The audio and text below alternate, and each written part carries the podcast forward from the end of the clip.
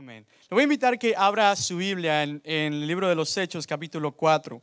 Hemos estado viendo ya por, este es el tercer eh, domingo que continuamos con esta serie que se llama Oraciones Poderosas.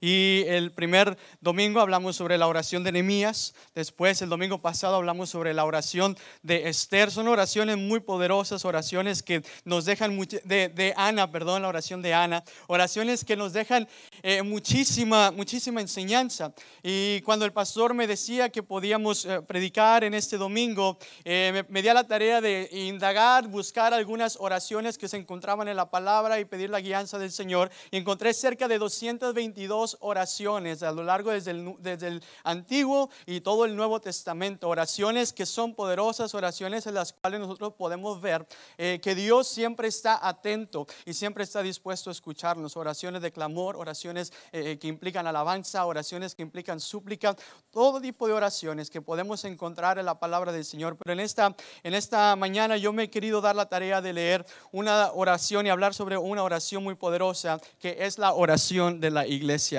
primitiva, la oración de la iglesia primitiva.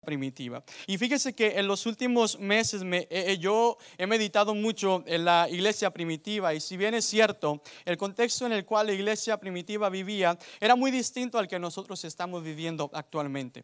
En aquel entonces, bueno, ellos conocieron a Jesús, aquella iglesia conoció a Jesús y vieron sus prodigios. Ellos experimentaron el poder salvador de Jesús eh, eh, de una manera gloriosa. Ellos tuvieron la experiencia de ver a Jesús ascender al cielo. Ellos experimentaron el poder del Espíritu Santo sobre sus vidas. Ellos fueron amenazados y perseguidos por predicar el Evangelio del Jesucristo resucitado que usted y yo conocemos. Pero aún así, aún a pesar de las amenazas, aún a pesar del de, el peligro que ellos estaban viviendo, ellos lo hacían. Ellos predicaban con mucho fervor. Ellos predicaban con mucho denuedo la palabra del Señor y también estaban unidos. En cambio nosotros como iglesia, bueno, no hemos visto a Jesús, pero podemos experimentar lo que dice la palabra en Juan 20:20. Somos bienaventurados, aunque no hemos visto, pero hemos creído. Nosotros también hemos experimentado ese poder salvífico del Señor Jesús. ¿Cuántos son salvos aquí en esta mañana y pueden decir, Jesús vive en mi corazón? Nosotros no vimos a Cristo ascender al cielo, pero sí le veremos cuando Él esté en las nubes. Cuando dicen amén. Nosotros también somos candidatos para experimentar la llenura del Espíritu Santo sobre nuestras vidas. Y nosotros hasta el momento no hemos recibido ninguna amenaza y ninguna privación para poder predicar el Evangelio, para poder anunciar las buenas nuevas. Aunque en estos tiempos que hemos estado viviendo, mucha gente eh, ha especulado, ha dicho que eh, este, eh, se nos está privando como iglesia, que estamos perdiendo los derechos, que estamos siendo perseguidos. Bueno, la verdad, déjeme decirle, si usted me está viendo tras pantalla, el hecho de que usted pueda estar aquí sentado, juntamente con nosotros, habla de la libertad que tenemos de poder predicar el Evangelio de Jesucristo y que el mundo pueda conocer que Él sigue salvando, que Él sigue sanando, que Él sigue bautizando y que viene pronto por su iglesia. ¿Cuántos adoran al Señor? Tenemos esa libertad. Mas, sin embargo, eh, hemos podido ver en algunos momentos y en algunas personas cómo el temor y las situaciones que estamos viviendo en estos tiempos, la pandemia, los, eh, los, todos los catástrofes naturales están callando a muchos. Cuando en realidad esto debería de ser un motivante para cada uno de nosotros a seguir anunciando el poder del Señor Jesucristo. Y es aquí donde la iglesia eh, eleva una oración muy poderosa. El contexto de esta historia, si usted lee conmigo eh, el, libro de los hechos, usted va a poder ver que desde el primer capítulo ellos comenzaron con mucha efervescencia porque estaban muy gozosos del ver a Jesús resucitado, pero también ven que Jesús asciende al cielo y ahora se encontraban tristes porque el maestro ya no iba a estar con ellos. Pero ellos supieron entender que tenían que seguir orando para esperar esa promesa del Padre para sus vidas. Y en ese momento dice cuando ellos estaban juntos orando, el Espíritu Santo descendió sobre de ellos y comenzaron a hablar en otras lenguas. Fueron empoderados, fueron capacitados para, para predicar el Evangelio y convertirse en testigos de Jesucristo. El poder vino sobre de ellos de tal manera que sus discípulos y aquella iglesia había experimentado el poder del Señor Jesús, ahora estaban también obrando milagros un capítulo atrás, en, del capítulo 3 eh, de Hechos, podemos ver como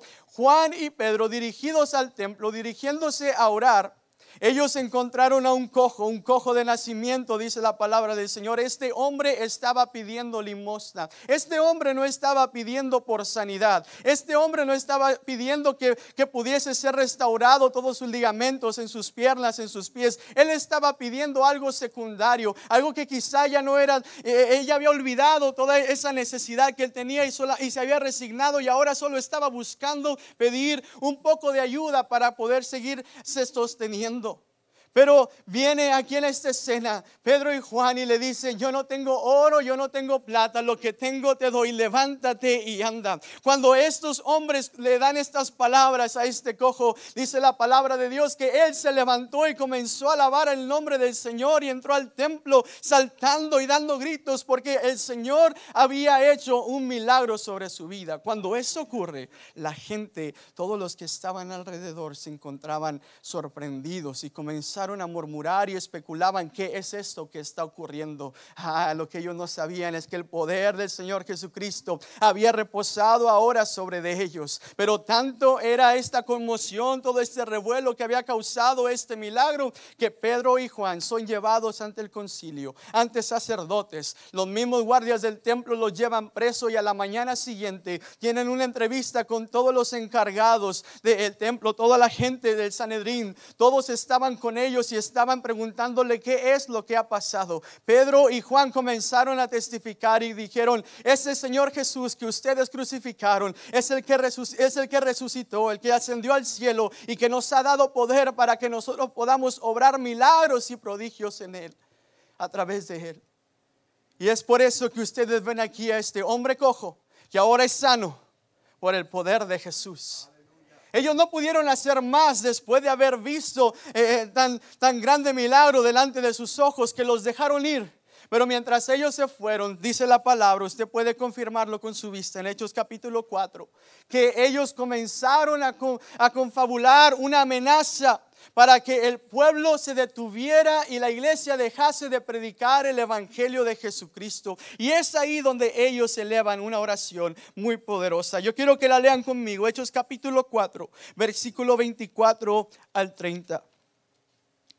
Dice la palabra del Señor. Y ellos, hablando de Juan y de, y de Pedro, habiéndolo oído, alzaron unánimes la voz a Dios y dijeron, soberano Señor, Tú eres el Dios que hiciste el cielo y la tierra, el mar y todo lo que en ellos hay. Que por boca de David, tu siervo, dijiste, ¿por qué se amotinan las gentes y los pueblos piensan cosas vanas? Se reunieron los reyes de la tierra y los príncipes se juntaron en uno contra el Señor y contra su Cristo, porque verdaderamente se unieron en esta ciudad contra tu santo Hijo Jesús, a quien ungiste, Herodes y Poncio Pilato con los gentiles y el pueblo de Israel, para hacer cuanto tu mano y tu consejo habían antes determinado que sucediera. Y ahora, Señor, mira sus amenazas y concede a tus siervos que con todo de nuevo hablen tu palabra, mientras extiendes tu mano para que se hagan sanidades y señales y prodigios mediante el nombre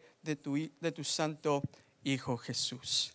Yo quiero mencionarle brevemente en esta mañana, amado hermano, cuatro características esenciales a imitar de la oración comunitaria de la iglesia primitiva. Cuatro características esenciales a imitar. La primera característica era una oración unánime. Hechos 24, dice, y ellos habiendo oído toda esta plática, el testimonio que Pedro y Juan les traía, dice que alzaron unánimes la voz Dios. Unanimidad significa movidos por un mismo propósito e interés. Ellos estaban tan animados por el valor de Pedro y Juan que tuvieron ante el concilio que ellos decidieron imitarlos. Y ese mismo propósito que tenía Pedro y Juan de engrandecer el reino del Señor era el propósito que había en el corazón de la iglesia. Y es por eso que tan pronto ellos le cuentan lo que había acontecido, todos ellos juntos a una sola voz comienzan a clamar al, Señor de señores y comienzan ellos unidos a buscar el rostro del Señor para que Él obrara en estos momentos tan difíciles que estaban viviendo o enfrentando. En la palabra encontramos múltiples ejemplos de los resultados que hay cuando nosotros como iglesia nos unimos para orar. En la palabra usted puede encontrar desde el Antiguo Testamento como cuando un pueblo se unía, el Señor obraba milagros. El gran ejemplo tenemos en Segundo de Crónicas, capítulo 20, la oración de Josafat. Ante la amenaza de enemigos que tenían, él y el pueblo se unieron para pedirle al Señor por victoria y Dios les concedió la victoria. Si leemos en el libro de los Hechos los primeros capítulos, usted podrá ver una iglesia unida que estaban orando y en ese momento fueron bautizados por el Espíritu Santo. Iglesia, comunidad cristiana Emanuel, cuando nos unimos, cuando tenemos un mismo sentir como iglesia y alzamos nuestra voz al cielo, el Señor obrará grandes milagros, el Señor obrará grandes prodigios. Es necesario que nos unamos a una sola voz y que busquemos al Dios Todopoderoso para que Él se siga glorificando en nuestros medios en Efesios capítulo 4, versículo 3, nos habla y nos dice la intención de Dios de estar unidos. Dice, procuren mantener la unidad del Espíritu en el vínculo de la paz. Para que esto ocurra, amada iglesia para que podamos nosotros estar en un mismo sentir, enfocados en un mismo propósito en estos tiempos. Tenemos que dejar a un lado el egoísmo, tenemos que dejar a un lado los pleitos, los celos, las contiendas, dejar a un lado cosas que puedan estorbar en nuestra vida y enfocarnos en entender que hay alguien allá arriba al que todos podemos clamar para que escuche nuestras oraciones y comience a obrar milagros sobre nuestras vidas, comience a moverse a través de nosotros. Unámonos, aprendamos de la iglesia primitiva y comencemos a clamar a una sola voz. La segunda característica que podemos ver de esta oración es en el, en el mismo versículo 24 podemos verla. Y dice, ellos dijeron, soberano Señor, tú eres el Dios que hiciste el cielo y la tierra y el mar y todo lo que en ellos hay. Tal parece que estos discípulos recordaron el modelo de la oración de Jesús. ¿Cuántos recuerdan cuando ellos le, pidieron a Jesús eh, el que les enseñase cómo orar? Y Jesús les dice en Mateo 6, 9, empieza con estas palabras, Padre nuestro que estás en el cielo, santificado sea tu nombre. El Señor Jesús nos estaba enseñando que cuando nosotros oremos como iglesia, algo que tenemos que hacer es adorar y exaltar el nombre del Señor. Yo sé que quizá tenemos muchas necesidades, yo sé que quizá podamos estar pasando por momentos muy angustiosos, pero la iglesia supo comprender que aunque se encontraban amenazados, si algo tenían que hacer primero es exaltar nombre del Señor y que en nuestras oraciones, amada iglesia, podamos nosotros concentrarnos, que aunque estemos pasando por momentos difíciles, que aunque la enfermedad haya llegado a la casa, que aunque la muerte quizá haya tocado la puerta de nuestro hogar, aunque momentos difíciles estemos pasando, no nos olvidemos de adorar a aquel que es soberano de todo, aquel que todo lo puede, aquel que es grande en misericordia, nuestro único Dios. Una oración que exalta a Dios es una oración que reconoce el poderío de Dios. Ellos citan estas palabras y dicen, tú que hiciste el cielo y la tierra, el mar y todo lo que en ellos hay. Haciéndole recordar que el único que estaba de su parte era Dios. Qué hermoso saber que quizá usted pueda recurrir a alguien más y ellos no le van a escuchar, no le van a entender, no van a saber cómo ayudarle. Pero nosotros podemos recurrir al único Dios, al verdadero, aquel que todo lo puede, aquel que sigue estando en su trono y está dispuesto a escucharnos. Amada iglesia, comencemos a exaltar el nombre del Señor y adorémosle por su poderío, adorémoslo por lo que Él es, por lo que Él ha hecho y por lo que Él hará en nuestras vidas. Una vez el Papa amenazó a Lutero que si él seguía actuando de esta manera, todos los que le rodeaban le iban a dejar. Y ante esta amenaza y ante esto, estas palabras que le dice, después le hace una pregunta a Martín Lutero y le dice, ¿qué haces si todos te dejan? A lo que Lutero contestó, no pasa nada, porque yo estoy en las manos de Dios. Quizá puedan dejarme muchos alrededor mío, quizá puedan abandonarme, pero para nosotros los cristianos, quien está con nosotros es más que todos los que puedan abandonarnos. Para nosotros como creyentes, y nosotros estamos seguros que Él está con nosotros, aunque nuestra madre, nuestros padres nos dejare, aunque nuestros amigos, aunque nuestros familiares, aunque la gente alrededor nuestra nos abandone, nosotros sabemos que con Dios todo podemos, que con Dios haremos proezas, que con Dios nosotros como iglesia seguiremos triunfantes. No podemos olvidarnos en estos tiempos de necesidad y de afrenta de seguir exaltando el nombre del Señor.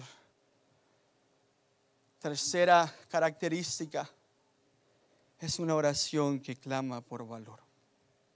En Hechos capítulo 4, versículo 25 al 29 nos dice que por boca de David tu siervo dijiste, ¿por qué se amotinan las gentes y los pueblos piensan cosas vanas? Se reunieron los reyes de la tierra y los príncipes se juntaron uno contra el Señor y contra su Cristo, porque verdaderamente se unieron en esta ciudad contra tu santo Hijo Jesús, a quien ungiste. Herodes y Poncio Pilato con los gentiles y el pueblo de Israel para hacer cuanto tu mano y tu consejo habían antes determinado que sucediera. Y ahora, Señor, mira sus amenazas y concede a tus siervos de nuevo para seguir predicando tu palabra. Si algo tenemos que seguir haciendo como iglesia, amados hermanos, es clamar por valor, pedir por valor. Y para poder pedir por valor, clamar por valor, necesitamos conocer que hay peligros existentes. Pero para conocer los peligros existentes necesitamos discernimiento. Diga conmigo discernimiento. Y esta iglesia supo discernir lo que las escrituras en el Salmo 2, versículo 1 decía cuando ellos dicen, así como dijo David tu siervo, ellos estaban citando el Salmo 2, versículo 1 en relación al rechazo que Jesucristo tendría, en relación al rechazo que la misma iglesia tendría, pero supieron discernir las circunstancias, es decir, supieron entender lo que esto eh, eh, estaba por ocurrir, lo que estaba pasando. Y es por eso que en este momento ellos traen a su memoria el sufrimiento de Jesucristo para entender que si ese mismo Jesús había sufrido y padecido por predicar eh, este evangelio de buenas nuevas, ellos también les esperaban momentos difíciles, pero también pudieron entender que así como este Cristo sufrió y murió en una cruz por usted y por mí, por ellos también, también había resucitado de los muertos, había tenido victoria sobre la misma muerte. Amada iglesia, necesitamos tener discernimiento y necesitamos clamar por valor, pero para esto, esto tiene que existir en nuestras vidas. Y yo no quisiera que usted piense que eh, eh, eh, estamos quizá provocando miedo, que usted se sienta angustiado, pero los tiempos que estamos viviendo son tiempos proféticos. Son tiempos en los cuales la palabra nos dice que en el mundo las cosas van a complicarse. Pero también son tiempos en los cuales la palabra nos enseña que como iglesia nosotros saldremos triunfantes, que como iglesia nosotros tendremos a Cristo de nuestro lado, que como iglesia nosotros tendremos al que todo lo puede con nosotros. Y esto nos tiene que causar valor, nos tiene que causar ese deseo de clamar para que el Señor siga obrando en nosotros, para que usted y yo, a pesar de la adversidad, a pesar de las pandemias, a pesar de los huracanes, a pesar de los terremotos, a pesar de la escasez económica, sigamos enfocándonos en que el Evangelio de Cristo sea conocido. La iglesia, quizá al momento de escuchar esta noticia, pudo haberse deprimido, pudo haberse angustiado y haber dicho, no, pero yo ya no voy a salir de mi casa porque yo no quiero morir. Yo sigo confiando en el Señor. Ahí en mi casa oro, ahí en mi casa leo la Biblia. No, ellos dijeron, Señor, danos valor para seguir predicando tu palabra. Quizá ellos estaban conscientes por ese discernimiento a las cosas que se enfrentarían, pero en medio de todo eso, ellos sabían que mejor era proclamar el Evangelio porque había gente allá afuera que se estaba perdiendo y necesitaba experimentar el poder salvífico de Jesús en sus vidas. Pero también en esta oración que clama por valor, podemos ver que ellos no solamente lo piden para sus propias vidas, sino que también piden por los siervos del Señor. Dice y ahora, Señor, mira sus amenazas y concede a tus siervos que con todo de nuevo hablen la palabra. Ellos piden que Dios les dé valor para seguir predicando mientras Él se hacía cargo de la situación. Ellos pudieron entender que no era con sus fuerzas, sino que buscaron el poder que está por sobre encima de todo, pero también supieron entender que era necesario clamar al Señor para que ese valor estuviese en la vida de todos sus siervos. Yo creo que los que estamos aquí podemos entender que el Señor ha llamado a nuestros pastores, a los líderes que se encuentran en este lugar para predicar el Evangelio del Señor, pero también a nosotros como iglesia, también a, los que estamos aquí, los que están viendo, nos ha llamado el Señor, pero algunos les ha dado quizá unas tareas específicas y por ello nosotros también tenemos que clamar para que el Señor les siga dando valor, para que se siga predicando el Evangelio. Yo quiero pensar que ellos recordaron aquellas palabras de Jesús cuando entraba por las aldeas en Mateo capítulo 9, versículo 38. Y dice la palabra que Jesús visitaba las aldeas y ellos, y junto con ellos, y Jesús veía a las multitudes con compasión. Y dice que él las veía como ovejas sin pastor. Y en el versículo 38 del capítulo 9 de Mateo, Jesús expresa estas palabras. Rogad pues al Señor de la mies que envíe obreros a su mies.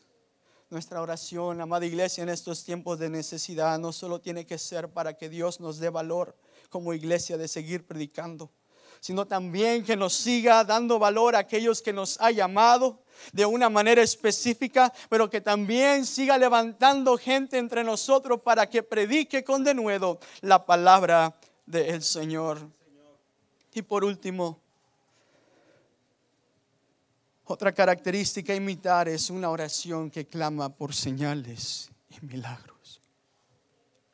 Hechos capítulo 4, versículo 30. Dice, mientras extiendes tu mano para que se hagan sanidades y señales y prodigios mediante el nombre de tu santo Hijo Jesús. Ellos oraron de una forma arriesgada, amada iglesia que pidieron evidencia del poder de Dios en medio de todo lo que estaba ocurriendo. Y si después de que Pedro y Juan oraron por este hombre cojo y Dios les sanó y le levantó, y ellos fueron llevados presos por un momento y luego fueron amenazados, el hecho de que se estuviesen eh, obrando milagros y prodigios en medio de ellos iba a causar mucho revuelo entre la gente meses atrás, antes de que comenzara este proceso de la pandemia, estuvimos con los jóvenes de, preparatoria, de high school, hablando sobre los dones y talentos, la manifestación de los dones en la iglesia. Y la palabra nos enseña que después de que nosotros hemos sido llenos del Espíritu Santo, usted y yo somos eh, eh, eh, candidatos para poder ejercer estos dones en medio de estos tiempos que vivimos. Estos dones sobrenaturales que vienen a ocurrir yo no sé cuántos de ustedes recuerdan, quizá aquellos que tengan muchos años en el Evangelio, haber asistido a campañas, eventos donde los predicadores oraban por los enfermos y se levantaban. No sé si usted recuerda alguna campaña donde o personas que iban y oraban por personas poseídas y eran liberadas. No sé si usted recuerda alguna campaña, algún momento donde algún siervo del Señor venía y se presentaba y daba una palabra profética de parte de Dios. Esos eran los dones manifiestos en la iglesia. Y déjeme decirle que ese mismo Dios no ha cambiado. Aquel Dios que capacitó a Pedro y a Juan y a esa iglesia primitiva con poder y con dones para que la iglesia y la gente pudiese conocer que hay un Dios todopoderoso. Es el mismo Dios que sigue obrando hoy entre nosotros. Ese mismo Dios no ha cambiado. Yo le decía, Señor, ¿qué es lo que está ocurriendo en nuestros tiempos? ¿Qué es lo que está pasando en nuestros días? La iglesia necesita conocer que tú sigues obrando milagros, que tú sigues sanando, que tú quieres usarnos, pero no solamente nosotros, porque esos dones no son para nosotros, son para edificación nuestra y para que la gente de allá afuera pueda conocer que hay un Dios todopoderoso. La gente de allá afuera está cansada de escuchar que nosotros quizá hablemos y no vean esas señales. Es tiempo de que nosotros como iglesia comencemos a orar y clamar por señales y milagros. Hoy en estos tiempos de pandemia, Dios puede seguir levantando enfermos del coronavirus. Hoy en estos tiempos de pandemia, Dios puede seguir levantando muertos de la misma tumba. Hoy en estos tiempos de pandemia, Dios puede seguir proveyendo, sustentando, trayendo palabra profética a las vidas que están necesitadas de escuchar algo. Él puede seguir usando a sus siervos y a la gente, a usted mismo, para que dé una palabra de sabiduría, una palabra de ciencia cuando alguien se encuentra en necesidad. Ese mismo Dios que usó a Pedro y a Juan quiere usarlo a usted, mi amado hermano, quiere usarme a mí. Es tiempo de que como iglesia nos unamos y comencemos a pedir que Dios siga obrando milagros y prodigios a través de nuestras vidas.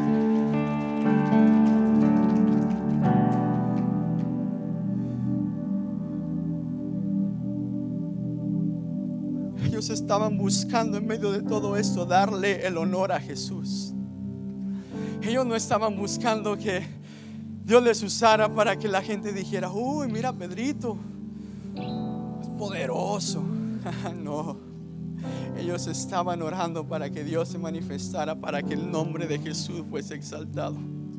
Si algo necesita conocer a este mundo en el cual vivimos, es ese Cristo de poder, es ese Evangelio poderoso que sigue salvando, que sigue cambiando, que sigue transformando vidas.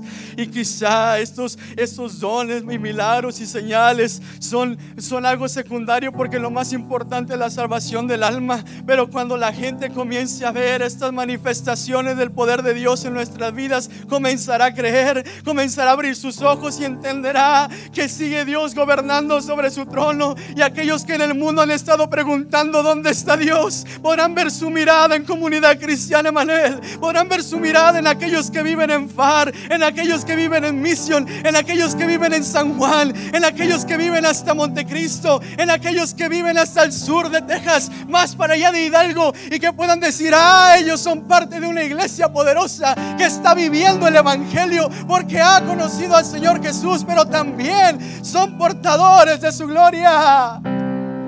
Estas cuatro características deberían ser algo que tomen posición en nuestras vidas, en nuestra oración como iglesia. Porque ante una oración poderosa siempre va a haber resultados gloriosos. Ante una oración poderosa siempre va a haber resultados gloriosos. Porque en ese momento, lea conmigo el versículo 31. Yo no quise que lo leyera porque quise dejarlo mejor para el final. Lea conmigo el versículo 31. Dice que cuando ellos hubieron orado, el lugar en el que se encontraban congregados tembló y todos, diga conmigo todos, todos fueron llenos del Espíritu Santo y hablaban con denuedo la palabra de Dios. Oh, aleluya. Aunque esto quizá les costara la muerte, aunque esta oración quizá fuera muy eh, preocupante porque después vendrían amenazas y vendrían momentos difíciles para su vida, ellos sabían que necesitaban algo más para sus vidas. Ellos por eso se unieron, ellos por eso comenzaron a adorar al Señor, ellos por eso pidieron por valor, ellos por eso pidieron por señales y milagros, porque sabían que Dios les escucharía y haría algo a través de sus vidas algo en ese preciso momento.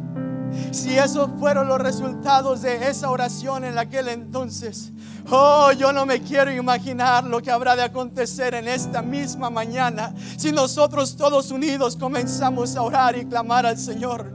Dice la palabra que en aquel lugar comenzó a temblar, fue sacudido ese lugar. Yo creo que en ese momento ellos quizá tuvieron temor y no temor por lo que los gobernantes pudieran hacer en contra suya, sino necesitaban una sacudida para que conocieran que era mucho mejor temerle al Dios Todopoderoso y saber que Él se encontraba en medio de ellos. Comencemos a orar para que Dios se glorifique. Nuestra comunidad sea alcanzada. Nuestras familias sean salvas. Nuestra ciudad sea salva. El condado sea salvo. Y que todo este estado de Texas conozca el Evangelio de Jesucristo.